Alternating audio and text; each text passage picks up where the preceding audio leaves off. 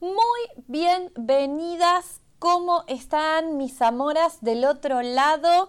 A un nuevo episodio de este quinto ciclo de podcast Dance with Me. A pedido de mi comunidad, voy a estar trabajando algunos temas que les parecieron de interés. A mí también me gustan un montón. Así que si bien algunos van a estar en mi canal de YouTube, otros tantos los vamos a ver en los podcasts.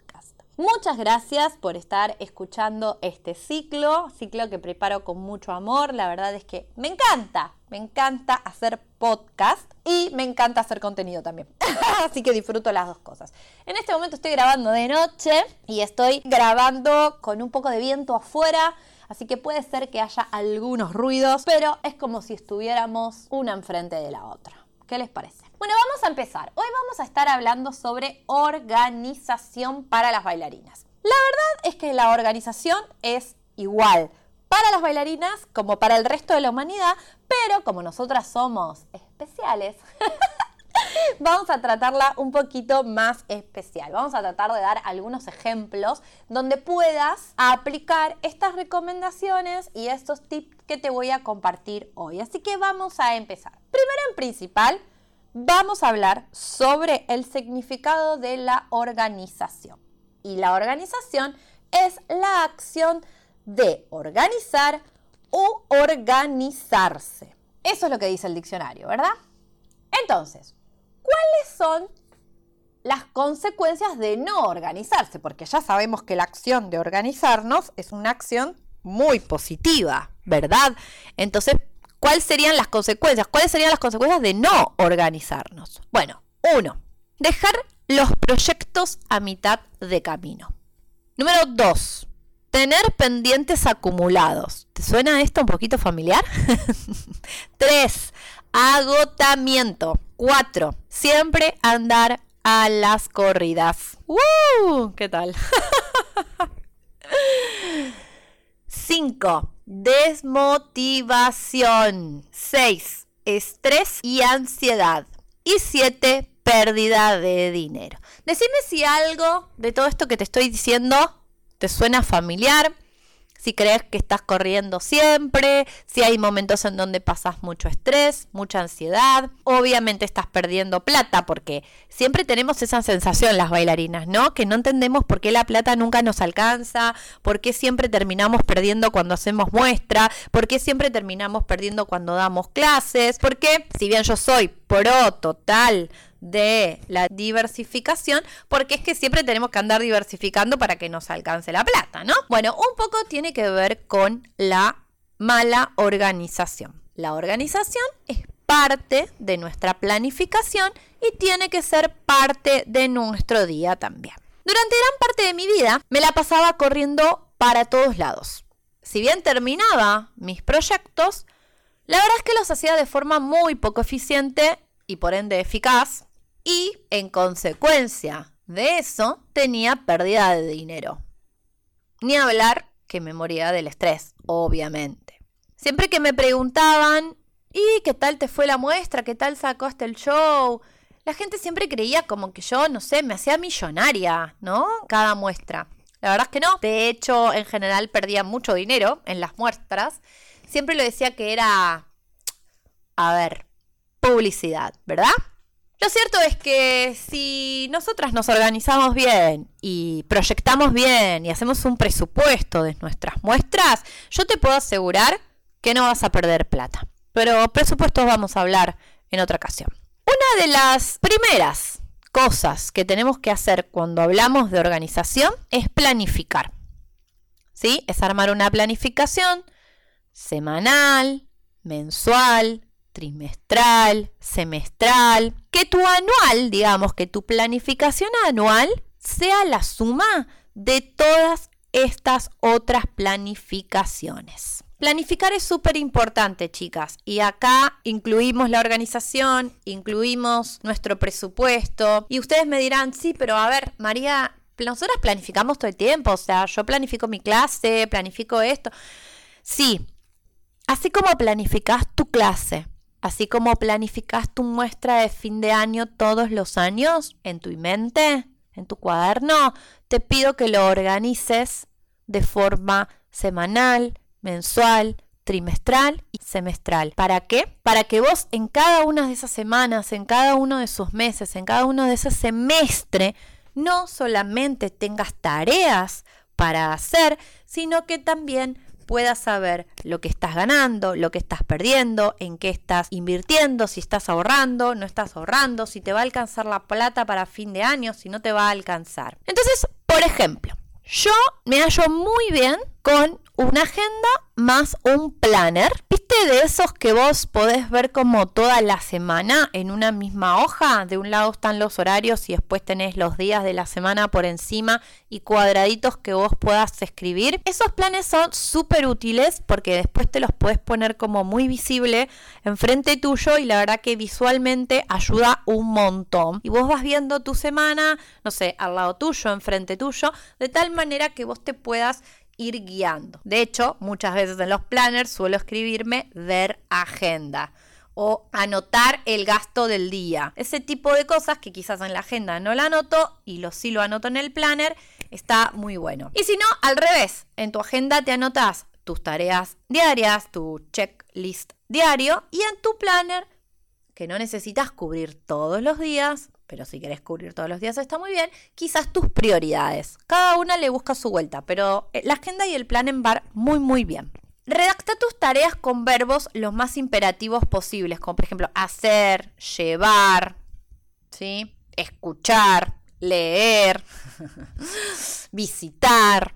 Limita tiempos y también podés estipular desvíos posibles en esos tiempos, ¿sí? Porque, por ejemplo, si tenés que viajar tenés que trasladarte de un lugar a otro y bueno, vos crees que lo podés llegar a hacer en 40 minutos, pero siempre puede pasar que haya un accidente o algo que te ocurra en el camino, entonces siempre trata de proyectar algún desvío. Yo uso una técnica que seguramente habrán visto en mis redes sociales, que es la técnica Pomodoro. Uso un Luigi, ¿viste? De esos timers para la comida. Bueno, con eso me tomo el tiempo de mis tareas y está súper bueno porque me voy haciendo bloques de 25 minutos, media hora, 40, etcétera, para cada una de esas tareas. Entonces, si vos tenés tus listas bien claras, específicas y con acciones concretas, vas a poder identificar tus prioridades y de esa manera, por supuesto, tu agenda va a ser mucho más útil para vos para que vos puedas llevar tu día a día. Por ejemplo, yo planifico los días domingo. Planifico mi semana laboral y personal y si hay algo que aprendí es que no hay que colocar más de tres tareas grandes en el día. Porque la verdad es muy posible que no las puedas cumplir y eso te va a frustrar y cuando nos frustramos nos da estrés, nos quita la motivación, etcétera, etcétera. Entonces lo ideal es tener como un checklist de tareas diarias y colocar hasta tres prioridades diarias también, ¿no? Obvio, que creas que vas a poder cumplir. No tenés que tener prioridades todos los días, obviamente. O sea, puede tener prioridades semanales. Y también te recomiendo fijar tres metas semanales. ¿Mm? Dos, tres, cinco, te digo, la verdad son un montón. Si vos te pones a pensar y haces un promedio de tres metas semanales, al fin del mes vas a tener 12 metas cumplidas. Es un montón. Y tu checklist pueden ser de tareas rutinarias, ¿no? A ver, supervisión, anotar gastos, recordar a las chicas que hoy tenemos clases, mm, bueno, abrir la escuela, lo que, lo que te sea para vos una rutina. Si vas a tener alguna reunión, te recomiendo que la reconfirmes siempre un día antes o en el mismo día. No te sobrecargues de tarea porque la verdad no es necesario que vos hagas muchas tareas a la vez. Es un mal concepto que tenemos y yo fui una de las primeras personas que me jactaba diciendo que era multitasking y que podía hacer un millón de tareas a la vez. Sí, es cierto que puedo hacer varias tareas a la vez, pero hay muchas tareas que necesitan mucho enfoque. Y cuando vos tenés que hacer tarea de foco, la verdad es que no podés ser multitasking. Podés hacer alguna que otra tarea de rutina, podés estar abriendo la escuela mientras hablas por teléfono o puedes estar abriendo la, la, puerta de tu escuela cuando, por ejemplo, en tu mente estás pensando un acorio. Pero la verdad es que no puedes hacer tareas de enfoque como, por ejemplo, planificar. Así que te recomiendo que no te sobrecargues de tareas. Algunos contactos que te pueden ayudar para tu organización son, si las buscas en Instagram, arroba organiza y triunfarás. La verdad que es un perfil que me encanta. De hecho, mucho de lo que te estoy compartiendo también lo aprendí de ahí. Y también arroba malu.cuadernos que hacen todo tipo de planners, de agendas, de cuadernos. Está muy, muy bueno. Incluso cuadernos para emprendedoras que te recomiendo que tengas. Arroba organiza guion bajo y guion bajo triunfarás. Te lo digo ahí bien porque recién te lo dije, Mati. Algunos ejercicios que te pueden llegar a servir. Yo los hago. La verdad es que me considero una persona muy organizada y aún así hay veces que no logro hacer todo. Así que imagínate que todavía tengo mucho por revisar. Pero uno es hacer revisiones diarias, semanales y mensuales. Por ejemplo, si sos de las que se olvida de anotar gastos diarios, bueno, aprovecha en esas revisiones, por ejemplo, semanales, tener un renglón que diga anotar gastos de la semana. O todos los días al final del día te pones anotar gastos de la semana. Anotar ingresos de la semana. Anotar ingresos del día. ¿Ok? Anotate en la agenda todo.